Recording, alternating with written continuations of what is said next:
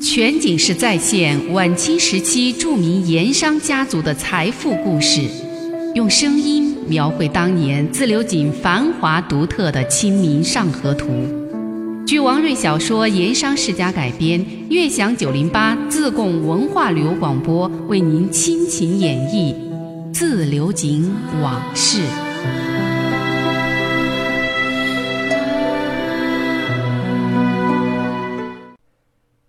上一回说到，神秘广汉客在省城斗鸡楼设擂斗虫，要连斗三天。消息轰动了省城内外，赶来看热闹的，带了蟋蟀来打擂的，或者是来买马下注的各色人等，把斗鸡楼围得个里三层外三层，水泄不通。可是两天过去了，擂主那位神秘广汉斗客是一场没输。高衙内高阳也是个虫迷。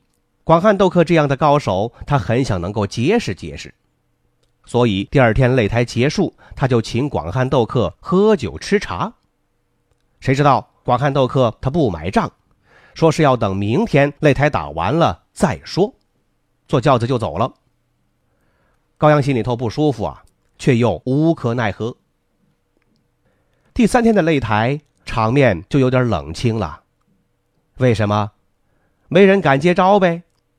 只是在上午，有两个外地来的，看样子分不清路数的乡下财主，带着斗虫，毫不起眼儿，草草上阵，在一众看客的哄笑声中，斗士不到两个回合就败下阵来，毫无看点。就这样，围观的看客也就没了兴趣了，陆陆续续走了不少。吃过了午饭，场面还是很冷清。到了半下午，看没人再来打擂了。主持的就宣布这次擂台提前结束，围观众人于是就各自散去。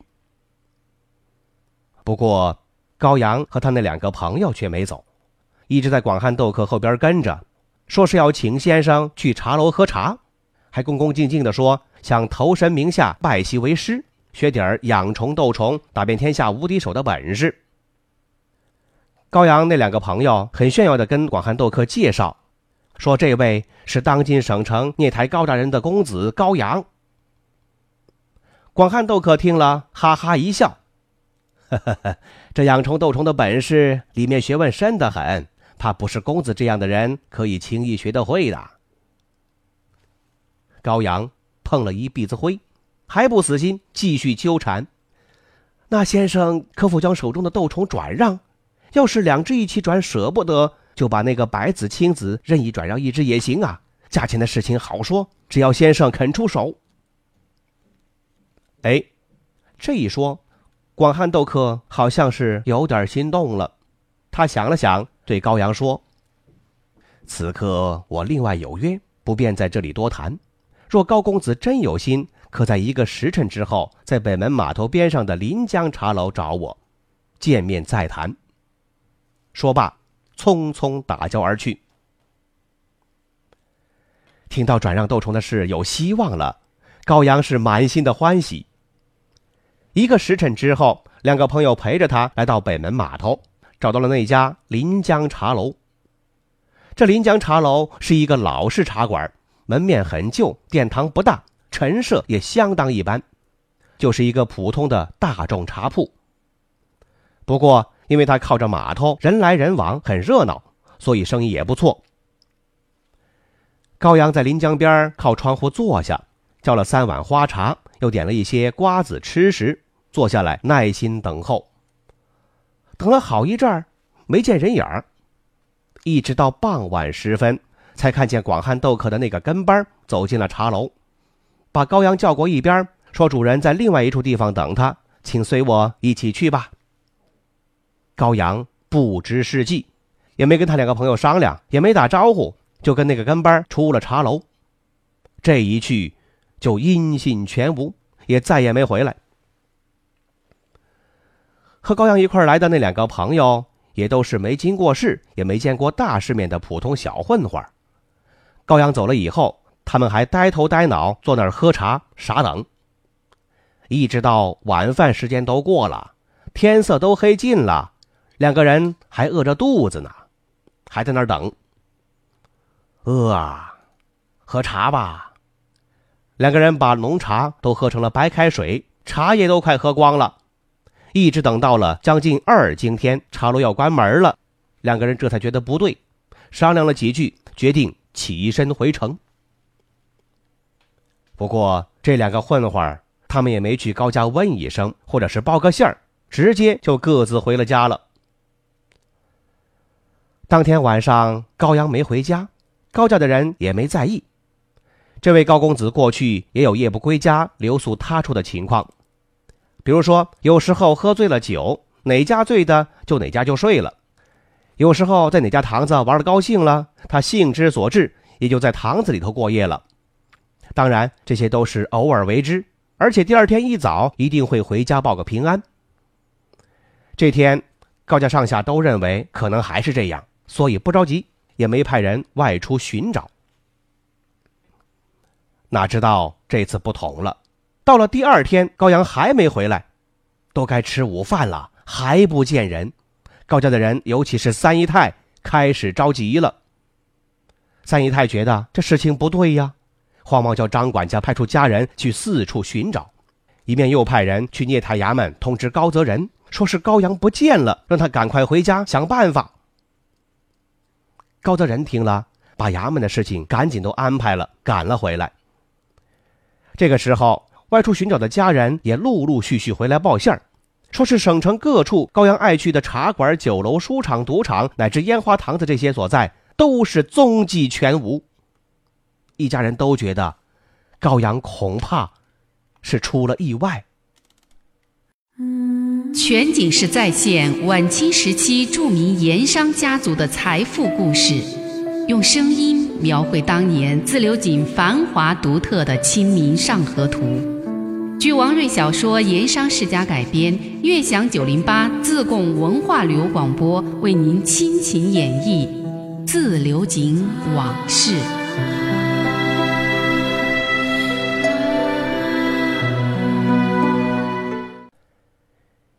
有一位家人带回了高阳的确切消息，说是前天和昨天连着两天，高阳和一众朋友都在青阳宫那边的斗鸡楼看斗虫打擂。昨天下午擂台打完了，高阳有两个朋友陪着去了北门码头的临江茶楼，说是去会那个广汉来的擂主，商议拜师和斗虫转让的事儿。从此就再也没有消息。高泽仁听到这个消息，心里头咯噔一声，他生出了不祥的预感。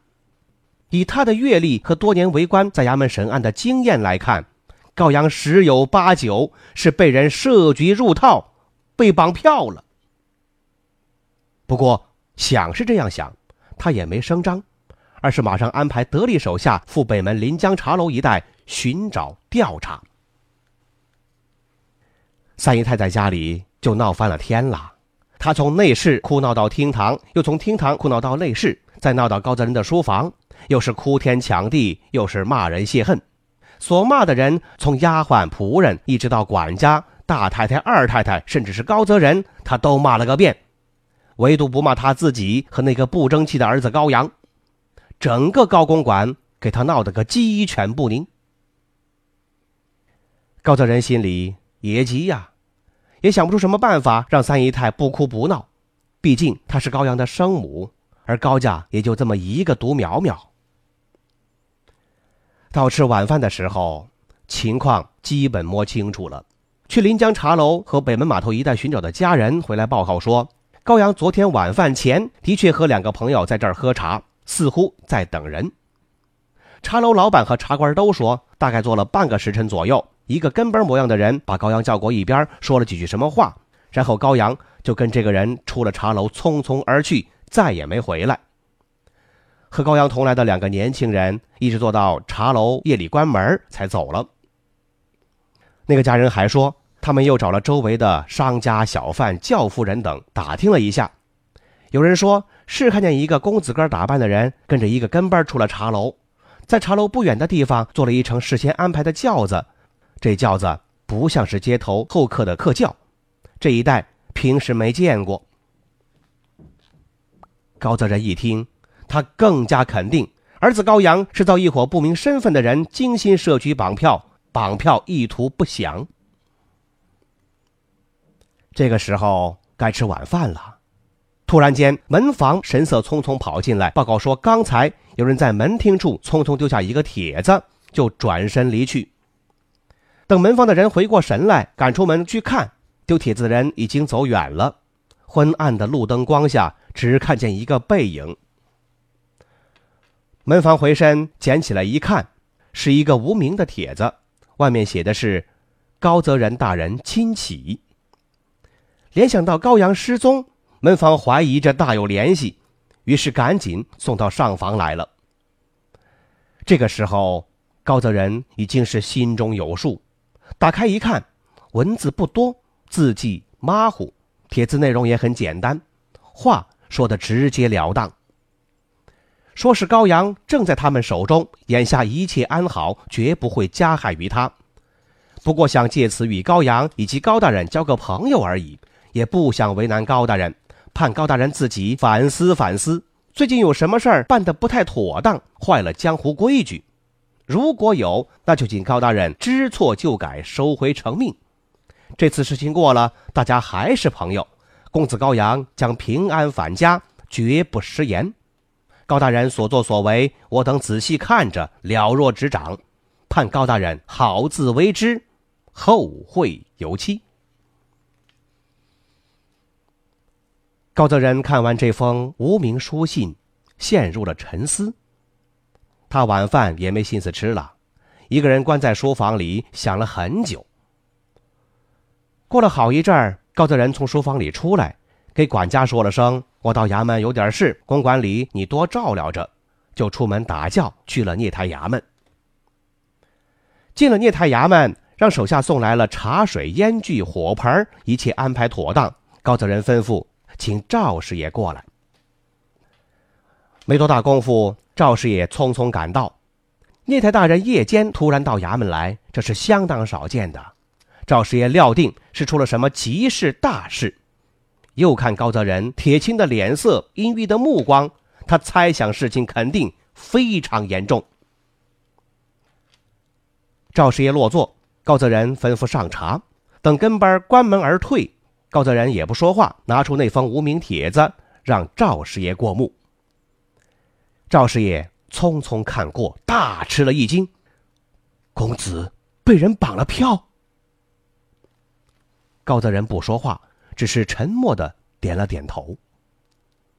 现任聂台大人的儿子在省城地界上，而且是聂台眼皮底下被人绑票，这简直是天下奇闻。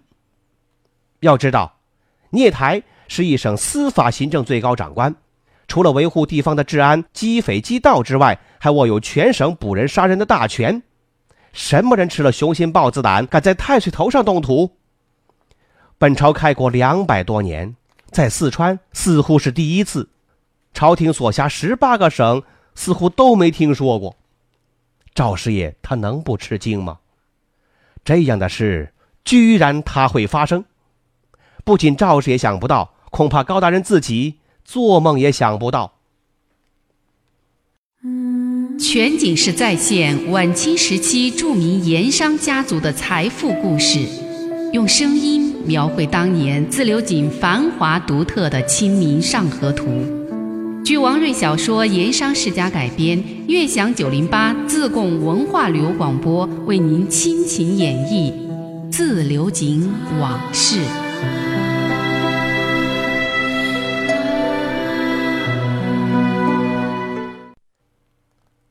高泽仁沉默了一阵儿，终于开口问道：“赵师爷，你看此事可能会是何人所为？”这个赵师爷略有迟疑，一时不方便回答。他试探着说：“依小人之见，此事不像是一般的棒客所为。”棒客绑票往往索要巨额赎金，是为钱财而来。这次绑公子的既不索要赎金，也不威胁撕票，都不像是普通棒客招数。所以小人认为，此次设计绑公子高阳的，是另有所图。高泽仁听罢，没出声只是微微点点头，示意赵师爷说下去。再从帖子内容来看，似乎与大人近来的行止有关。赵师爷抬眼看了看高泽仁，看他没什么表示，就顺着思路往下说。大人近期，不管是衙门事务也好，公馆事务也罢，照小人看，牵涉较大的只有一件事。赵师爷看着高泽仁的脸色，没看出什么变化，终于他直截了当把想法说了出来。那就是，大人打算把自流井水利局涉案盐商王朗云等人。借犯进省，照小人看来，这件事情恐怕是触及到了王家的势力。啊，当然，这不过是小人的一己之见，还望大人明察。高泽仁紧锁着双眉，再次点头，似乎是表示赞同，又好像还有些不太明白。他端起茶碗，喝了口茶。发问道：“赵师爷，我在想，这王朗云的势力一向在自流井和富顺县城一带，没听说他在省城有什么大的势力。况且王朗云本人被富顺知县陆基拘押，关在县狱卡房一月有余。若此事真是王家人所为，他王朗云能有这么大的本事来省城搞这么大的动作？”其实啊，对这些赵师爷心里也犯嘀咕。王朗云有本事在自流井富顺县城作案犯案，这不奇怪。那些地方是他的势力所在。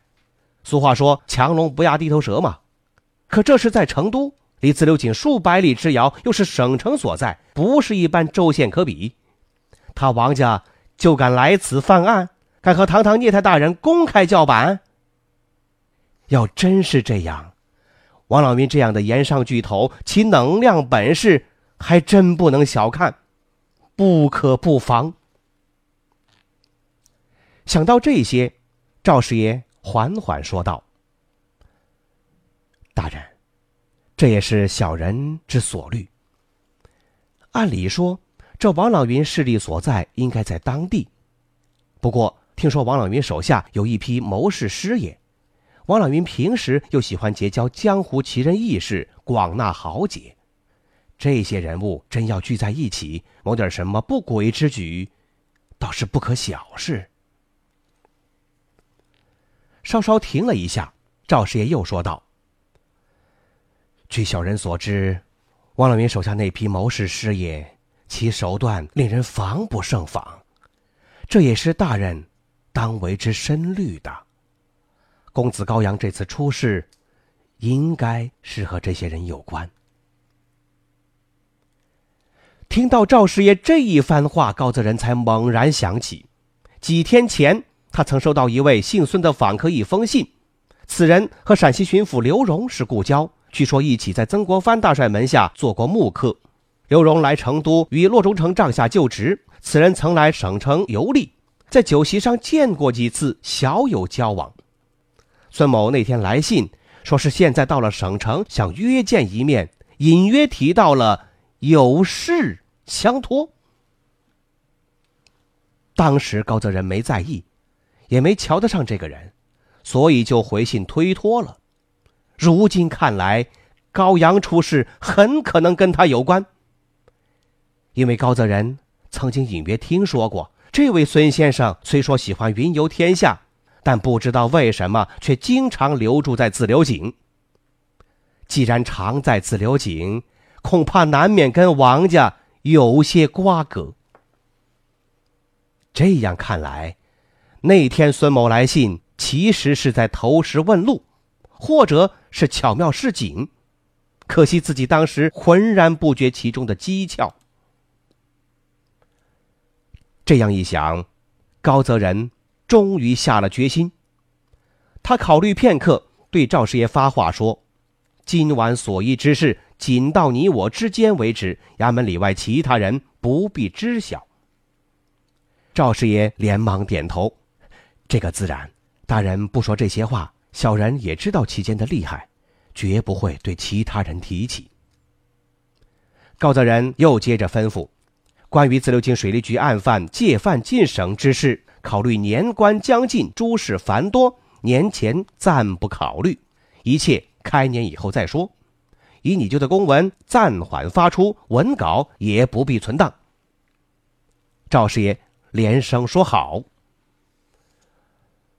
高泽仁想了想，又安排说，让赵师爷第二天想办法给王家在省城的管事者带信，亲口告知你塔衙门的这番安排，只说这事儿是高大人决定的，同时暗示对方高大人从此不会再插手自流井水利局一案。三天后，高阳高公子被人雇了轿子送回了高公馆，果然是全身毫发无损，看样子也没吃过什么苦头。只是问他那几天的情况，他是无论如何怎么都不肯说。进了门以后，三姨太扑过去抱住高阳，是大哭不止，整个公馆也终于松了一口气。收拾完了高泽仁，穆师爷孙跛子在省城又多待了几天。这几天之中，听到了一个让他大吃一惊的消息。什么消息？咱们下回再说。漫步抚溪河畔，天车脚下，古岩井旁，总会有一种情愫潜滋暗长。那些和盐有关的故事、传说。历史，或凄美，或悲壮，共同诉说着的两个字：家乡。悦享九零八，话说自流井。